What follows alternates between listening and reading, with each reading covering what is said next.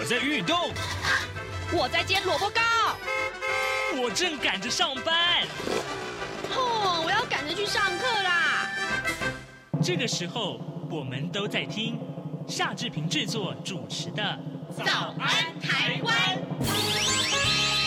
早安台湾带给你最热门的时事访谈，最感动的人物专访，最直接的民意表达。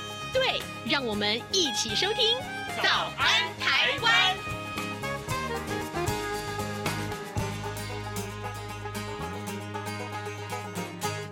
早安，台湾！我是夏志平。今天是二零二三年的三月三十号，星期四，礼拜四，我们进行刘碧荣时间这个单元啊、呃。待会儿呢，志平要为您连线访问东吴大学政治系刘碧荣教授。我们请刘老师为我们解说最重要的国际外电。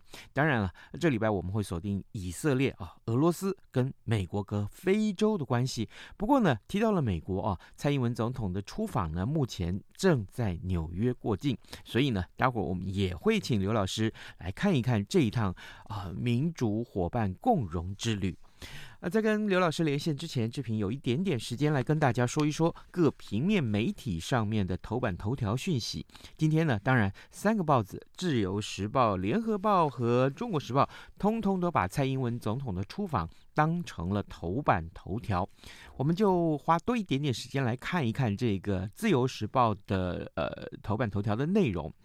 蔡英文总统出访友邦啊，民主伙伴共荣之旅昨天启程了。蔡英文在登机之前发表谈话，表示台湾走向世界的决心只会越来越坚定，外来的压力不会阻挠我们走向世界的决心。蔡英文总统表示呢，过去三年多以来呀，疫情影响全球人员的往来，但没有阻碍台湾跟世界的交流。台湾始终和全球民主伙伴站在一起。面对疫情冲击的时候，彼此伸出了双手，相互帮助。威权主义扩张之际，共同也站稳了脚步，守护自由民主。这一趟民主伙伴共荣之旅呢，正是要展现深化和友邦交流的决心，而且呢，要清楚地传递三个讯息，是哪三个讯息呢？第一个。台湾会坚定捍卫自由民主价值，持续做国际社会良善的力量。第二个呢，就是台湾作为国际经济关键力量，会持续追求和我们国家的共荣发展呢。跟友邦理念相近的国家进行更密切的交流，更广泛的合作。第三个非常重要，各平面媒体都把它当成标题来处理，就是台湾走向世界的决心只会越来越坚定啊！台湾是世界的台湾，带领台湾走向世界，也让世界走进台湾，这是执政重要的目标。外来力量不会阻挠我们走向世界的决心，我们冷静自信。不屈服，也不挑衅。好，这是有关于蔡英文总统在呃出访之前在机场所发表的谈话啊。当然了，啊、呃，今天呃其他的两个媒体，《联合报》和《中国时报》，除了也把这一则当成。这个头版头条讯息之外，也提到了，呃，在今天抵达纽约的时候，其实原先美国所做的一些安排啊，呃，就在蔡英文总统出发之前呢，美国国务院的亚太助理国务卿啊，呃，他这个呃临时啊，那康达他临时延后了针对蔡英文总统过境的简报，那么白安。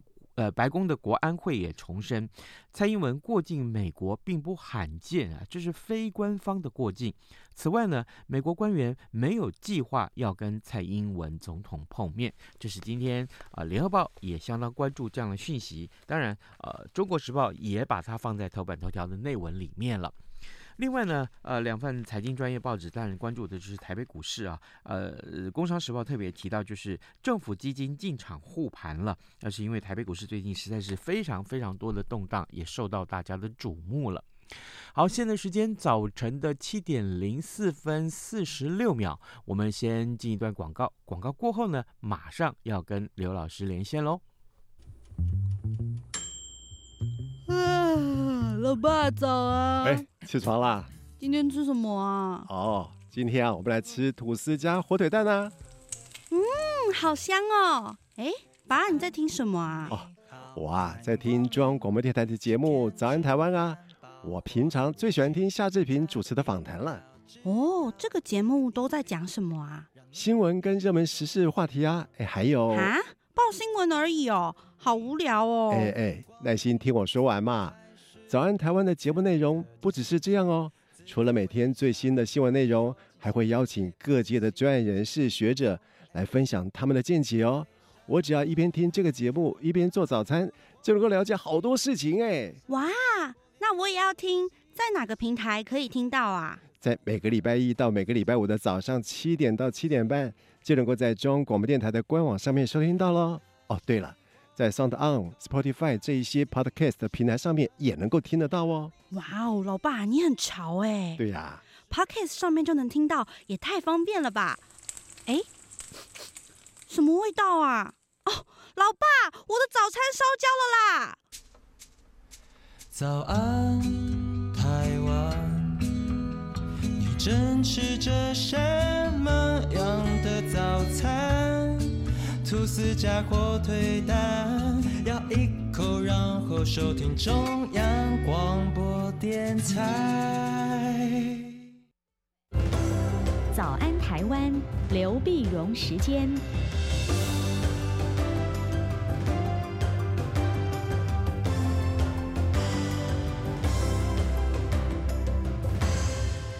这里是中央广播电台台湾之音，您所收听的节目是《早安台湾》，我是夏志平。此刻时间早晨七点零六分五十四秒啊，我们为您连线东吴大学政治系刘碧荣教授，我们特别邀请刘老师来为我们解说最近这些重大的国际要闻。老师早安，早，各位听众朋友，大家早。谢谢老师再度与我们的连线。老师，我们首先来看一看，今天三个报纸啊，通通都把呃蔡英文总统的出访当成了头版头条来处理啊。这这一趟的民主伙伴共荣之旅，呃，蔡英文总统呢要去瓜地马拉和贝里斯访问。好，那当然过境啊，这个呃往返的过境，通通会在美国。老师，我想先请教您啊，这一趟的这个出访然后，观察的重点在什么地方？对，那么这次出访呢，本来啊，呃，我我们到中美洲的友邦去访问，然后中间的过境美国嘛，啊，嗯，呃，现在就两就别人两个东西，两个地方可以看了。第一个就是在蔡总统在出访之前呢，那么洪都拉斯忽然宣布跟台湾断交，嗯，洪都拉斯就在贝里斯旁边呢，是啊，你看看地图就在旁边，在旁边呢就表示就表示呢，中美洲的我们的外交情势呢，其实有一点点严峻啊。那，所以当然巩固邦交也非常重要。那第二个呢，当然就是大家所知道的，就是回程到底会不会跟这个呃，就美国众议院议长麦卡锡能够见面啊？呃，怎么见面？因为晓得这个跟麦卡锡见面呢，其实我觉得这是一个经过细致规划的一个做法。那就是因为麦卡锡如果飞到台湾来，那中国大陆一定有抗议，跟上次裴洛西飞到台湾来一样。嗯，那现在有一个办法，就是麦卡锡要来。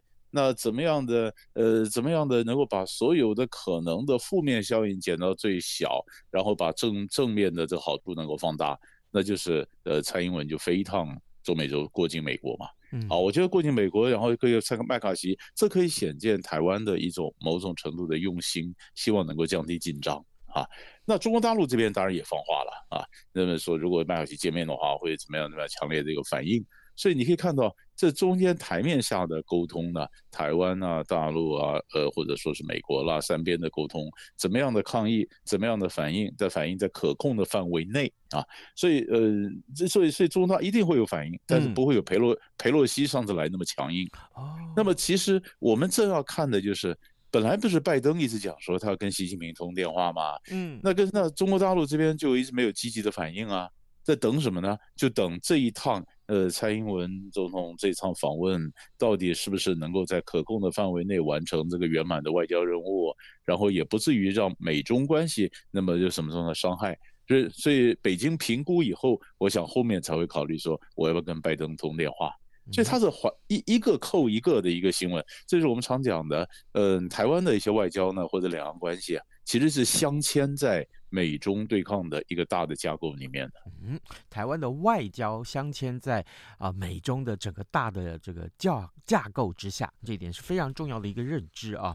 当然，各平面媒体的这个报道也非常的多。那呃，也借用老师呃三十秒的时间啊、中央广播电台呢，我们有欧阳梦平记者，他也随行出去采访。那么，当然，各位听众如果呃很想要关切这些话题的话，也欢迎您随时锁定中央广播电台的各节新闻，或是到我们的官网上面来浏览新闻。呃，老师，接下来我们来看一看啊，这个过去这几天以来，我经常看到国际要闻里面啊，都提到了以色列。以色列最近跟法国一样，也是非常的动荡，好多人走上了街头。可是走上街头的理由却不太一样。他们、嗯、民众为什么要上街头去抗议？抗议谁呀、啊？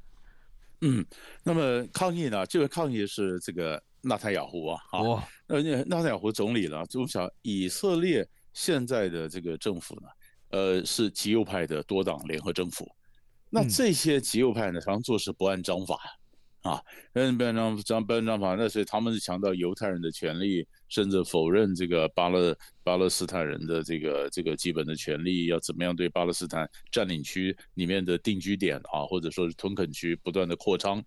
那么这次的问题出在哪里呢？出在这个呃内阁呢，是原来想强推司法改革啊。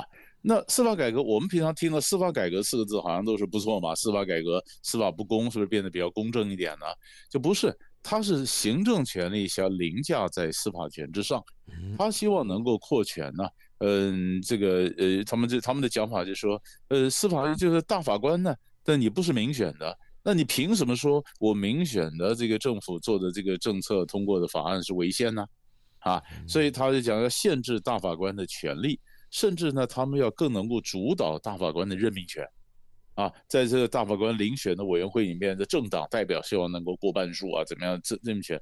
这样一来的话，大法官原来是严守的三权分立的这样的制衡的这个功能，完全就就被就被打打了折扣。嗯，而且它就变成政治任命以后呢，那根本就等于被阉割了一样，一个大法官就没办法，没这这个这个行政部门可以为所欲为了。嗯啊，这个这个这错了，而且更重要的原因就是我们讲说，在二零零五年的时候呢，大法官因为非常重视呃这个呃平等嘛，平衡的权利，就是说以色列的屯垦区啊，我们刚刚讲不准扩大啊，你加萨走廊的一些屯垦区你必须撤出啊，那这些极右派就讲说，从二零零五年左右就开始记仇了。好，那等有一天我扳回来，我一定要把你们整个、整个、整个、整个大法官的这个权力给削减掉啊！那更重要的还有一个更深的意涵，就是以色列，我们从外人不不了解啊。以色列他在建国的时候呢，犹太人不是以前被逼的散散居世界各地嘛？嗯，各地的犹太人都回到这个上帝应允之地来建国嘛？来建国那各地，那所以现司法的部分呢，都是欧洲回来的或者有欧洲背景的犹太人。那很多极右派的这些是中东背景的犹太人，是吧？所以那那就中东派就简单来讲，就是中东派、欧洲派。那中东派就觉得你们欧洲派呢，你们打高空，你们高大上，你不晓得我们的安全的一个困境啊，所以我们只能是怎么样要反弹。所以这也有以色列犹太人那边那不同意见的一个对抗。那在这样的这这样情况下呢，纳塔雅胡呢，他的政府因为他热当政，他等于受制于这些极右派的这些政党。极右派政党说：“我们现在有多数啊，管你的，我就开始硬推啊。那那个那个很多这个呃，真有些自由派的或者有识之士就走上街头抗争啊，说这样这样不对啊。嗯，更重要是军方，军方开始分裂，这个很严重啊。军方分裂，因为军方里面有很多后备军人呐，一些这将领嘛，就觉得我们所捍卫的是民族的以色列，我们不是捍卫一个民粹独裁的以色列啊。那这个不干了。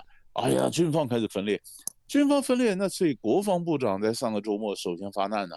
国防部长呢，那格兰特就跟这个纳塔尔胡总理讲，不能叫蛮干呐，横财入灶，这样的蛮干的话，这个军方这以后他作战力就就大打折扣，没办法捍卫国家。就没想到纳坦雅胡就把那国防部长给 fire 掉了啊！你看国防部长给 fire 掉了，哇！那群众更走上街头，因为哗然，一走上街头，这就是抗议。那以色列眼看着十二个礼拜的抗议，人的几十万甚至多到到上百万，哇！那不能这样硬干呢。所以礼拜一的时候呢，内阁就开会，开会决定说，好吧，那这个事情我们就暂缓。哦，那暂缓。但问题暂缓不是暂缓，不是取消啊，不是撤案呐、啊。他暂缓就缓到四月底嘛，就就是他们这个国会休会以后再回来。那这段时间当然就谈判啦，啊，那于是就分析家就指出了，那你这段时候你谈判，那如果说纳塔雅胡总是喜欢在这两个中间维持平衡，嗯，好，那你如果改革掺水了啊，呃，哪一部分的改革可以，哪一部分就是呃司法改革有很多项嘛，有的项过了，有的项暂缓，那你改革掺水，那极右派要是不干，极右派要是不干的话，极右派退出政府，你政府就倒戈了，就垮了。啊，那你不能掺水，你如果不能掺水，还是原来的原汁原味的再端出来，老百姓不干了，嗯，老百姓继续走上街头，啊，这个怎么办呢？这就变成以色列有史以来一个最大的一个政治危机了。哦，老师，我记得之前您在跟我们分享纳坦雅胡这个人的时候啊，呃，曾经提到说，其实他应该是，如果没有记错啊，他是以色列政坛的老狐狸啊。是，嗯，他不只是老狐狸啊。替他作传的一些以色列的作者讲，他是政治魔术师啊，魔术师就是每一次都能够过关呐，哎，每次也是垮了以后，他总能败不复活，九命怪猫嘛啊，能够复活，然后他动不动他都能够从他帽子里变出白兔出来，啊，他最最常的最常见的就是拉一派打一派，维持平衡。好了，但是这一次呢，一般的美以色列评论家讲，糟糕，政治魔术师的帽子里可能找不到白兔了，就是你。没办法再用政治魔术，再用把戏让你这一次过关呐。嗯，这是因为因为你完全是被那些极右派的绑架。其实其实我们如果再放大来看的话呢，川普总统在任任末期的时候，不是让以色列跟海湾国家，像阿联酋啊什么这些国家，不是建立了关系吗？嗯，建立关系，那么那么当然，这以色列跟阿拉伯国家和解。可是你想，极右派的这些人，他的一些做法又踩到阿拉伯的红线。啊，说不否认巴勒斯坦权利，否认什么什么东西。那阿拉伯人呢？他们本来闪掉了巴勒斯坦问题，海湾国家跟以色列建交，巴勒斯坦已经不太高兴了。那你今天又去踩巴勒斯坦红线，所以上个礼拜，呃，阿联酋的官员就飞到以色列，跟纳坦雅胡总理说：“哎，你约束一下你们这些极右派的这些部长啊。”那那些话踩的红线，我们两个关系怎么走得下去呢？可是纳坦雅胡他根本约束不了这些部长啊。因为他他靠这些党的来支支撑他的总理的位置，一约束人家一火大，那挂冠求就不干了，你的内阁就垮了。嗯，啊，所以说这这就是人家讲魔术师也有黔驴技穷的时候，他是不是过不了这关？其实四月底端出来什么样的改革，或者不提了，或者是有没有掺水，其实这就变成我们可以观察的重点了。嗯好，呃，四月底哈、啊，我们记住这个日子，这个以色列是不是能够啊、呃、安然的度过这个危机啊？这是非常重要。呃，各位听众，今天早上志平为您连线访问的是东吴大学政治系刘碧荣教授。我们请刘老师啊，除了为我们观察到呃蔡英文总统出访的行程之外，另外在以色列的情势，这个礼拜以来真的是受到国际的重视啊。另外，我们来看看这个呃，俄罗斯呃，俄乌战争一直是我们过去这一年多以来台节目的一个重点。老师，呃，最近我看到这个新闻，呃，俄罗斯总统普廷他接受媒体访问的时候，说俄国考虑把战术性的核武部署在白俄罗斯，这个事情恐怕影响性很大吧？对，这个这个呢，因为从俄乌战争开打以来啊，就俄国就已经释放出好多次这种类似的讯息，嗯啊，我可能要进要用要动用核武了，嗯啊，动用核武，那动用核武呢，那所以所以这个呃欧西方就比较紧张，比较紧张呢，这一次呢，呃，他的这个讲法就是说，美国你可以把核武放在你的盟国，为什么我不能把核武放在我的盟国呢？啊，可是问题是。你把核武放在白俄罗斯，那在俄乌战争的一个当口，那是不是暗示说或者威胁说你会用使用核子武器呢？啊，那这个东西尴尬就在这里，因为习近平刚刚呃去了俄罗斯访问，那习近平呢就中国大陆提出来的呃调解俄乌危机的这个中国立场第八条就讲不能威胁，不能使用核武啊。嗯，中国大陆的整个立场就是防止核武扩散的，啊，不要威胁，不能使用，绝对不使用。结果你想想看，你现在你现在就是刚刚跟俄罗斯见过面，然后讲了这些话，俄罗斯说好，好了以后，习近平刚走，其实那么俄罗斯说，我可能要会核武怎么样？当然，俄罗斯解释说我没有要用啊，我也只是以这个部署，但是造成的这个威吓威慑的这个作用呢，或者说这个恫吓西方的这态度非常明显。啊，那也有一种说法就是说，那么普京他是想把这这个这个姿态拉高，拉高干什么呢？如果将来要谈判的话，那可以增累积谈判筹码啊，呃，那所以这也是一个算计。所以我，所以我们那那么也有一些军事专家讲，俄罗斯说你放到这个白俄罗斯啊，或呃这个这个战术核武啊，你要就有有弹药库嘛，怎么放核武啊？没那么快要建立。他说七月一号就可以放，也没那么快啊。嗯。但不管怎么样，我总觉得呢，以目前这种态势来看，这个政治的意涵呢，其实超过军事意涵。哦，就是他不会不会真用，真用就犯了大不敬，那个世界就整个乱套了，没办法收拾了。是，有没有安放这些战战略性的核武？可是那那这是一个算是，如果是实际行动的话，总从这个卫星这个图片上面可以看得出来吧？是，所以他这个目前呢。这个西方的说，这卫星图片，呃，没有看到它有移动这个呃核子武器的这种迹象，啊，因为你总你总你要部署，你你要办法，他们俄罗斯是讲说，他帮乌克兰改装了十架飞机，可以装这个战术核武的这个飞机，啊，可是问题是你移到移到白俄罗斯，你要摆哪里啊？那你怎么样的怎么样的？你总你总要从俄罗斯移动过去嘛，啊，你这个核子武器移动过去，那卫星总会拍到嘛，啊，那卫星目前看到说没有。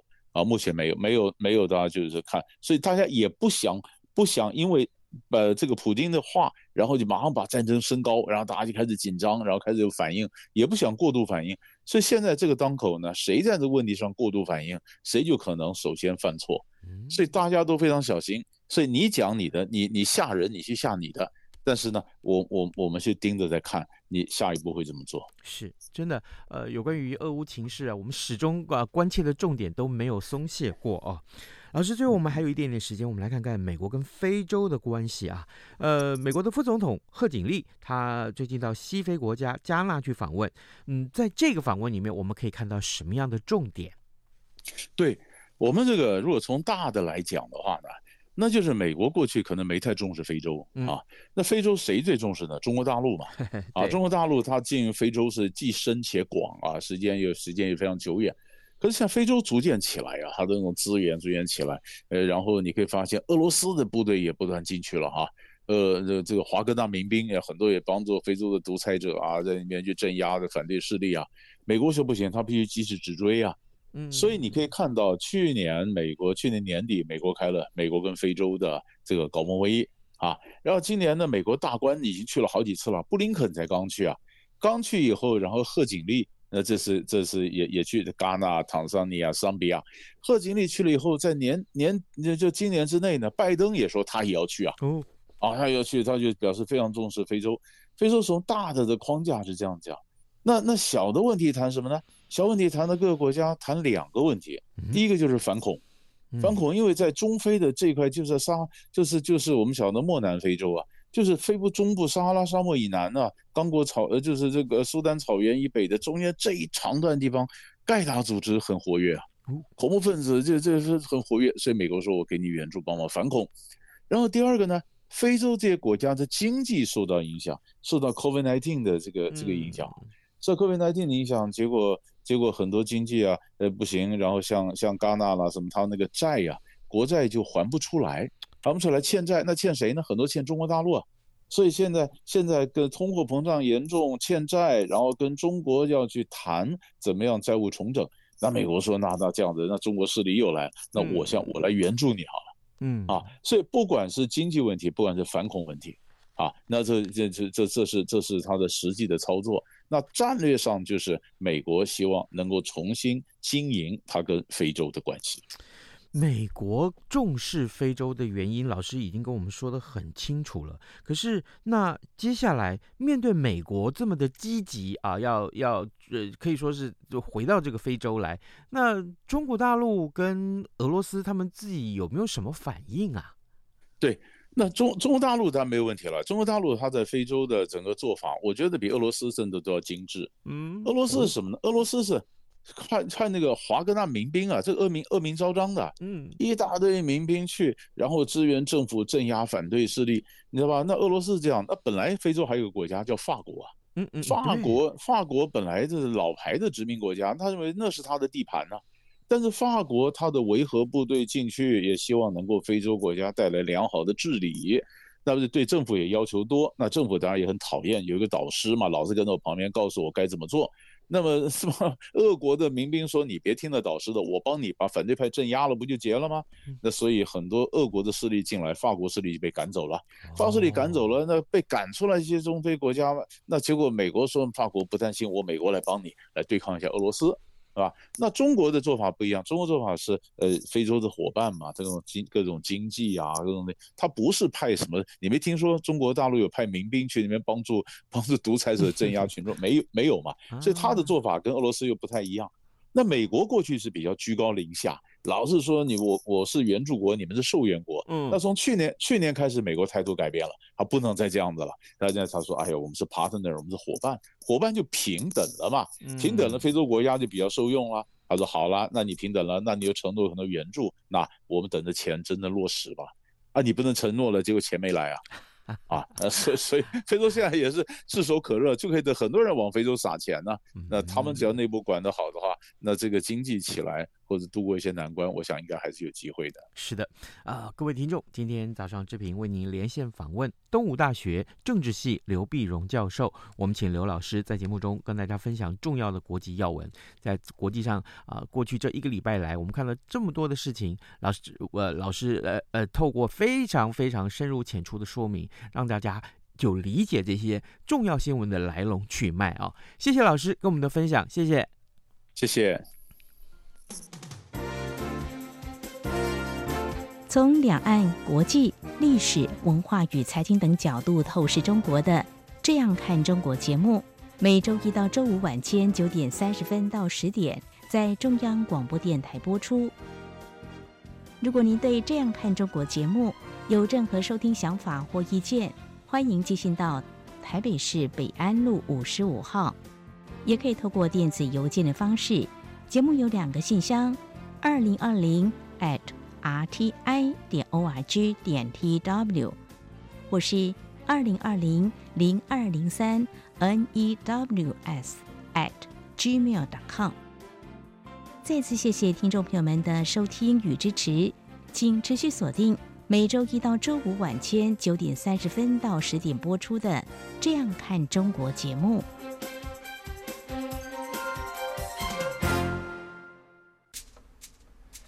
早安，台湾，你正吃着什么样的早餐？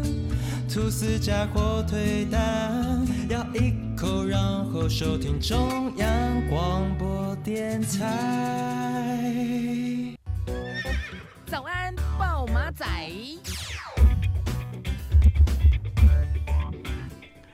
好，我们还有一点点时间来看看其他重要的新闻啊。呃，除了蔡英文总统的出访之外，这两天最热门的当然也就是前总统马英九正在大陆啊，他的祭祖之行。呃，在大陆访问的马前总统啊，他昨天是参观了侵华日军南京大屠杀遇难同胞纪念馆，他手持了这个白色的菊花，在纪念碑前面向受难者献花啊，鞠躬致哀。嗯，当然，这个马英九的行程，接下来我们也会为您的有一些探讨啊。啊，另外啊，这个这两天最最有意思的新闻，应应该就是狒狒，对不对？这个事情昨天有了这个呃一个一个非常关键性的进展，就是这个六福村野生动物园他道歉了，他坦诚狒狒其实是他们这个园区里面所有的啊啊，这个这个因为这个话题实在。太多人在抱怨，就是很多人生气啊，po 文啊，说是在社群网站上 po 文，都说怎么可以这样对待一只动物呢？好，那这个呃，昨天昨天啊，这个六福村呃动物园就在深夜发了这个声明，承认啊、这个狒狒是他们所有。那呃，即刻已经关闭了动物园的园区，而且彻查所有动物的数量跟防护措施。农委会的林务局也表示说，后续将会开罚，将交由这个负责管理跟查核的新竹县政府来负责啊啊！这个呃，这两天这狒狒新闻已经至少呃至少已经有十几天了吧？好，这个非常有趣的新闻啊！我真希望有空跟大家来多探讨这个新闻的各个面向。今天节目时间也差不多到了，呃，各位有没有听到早安台湾的新的这个广告呢？非常有意思，对不对？好，我们也非常谢谢相关的制作同仁，呃，也祝您有愉快的一天，跟您说拜拜，明天再会喽。你选一样能让你醒一醒，反正过了十二点，好多一样被丢弃。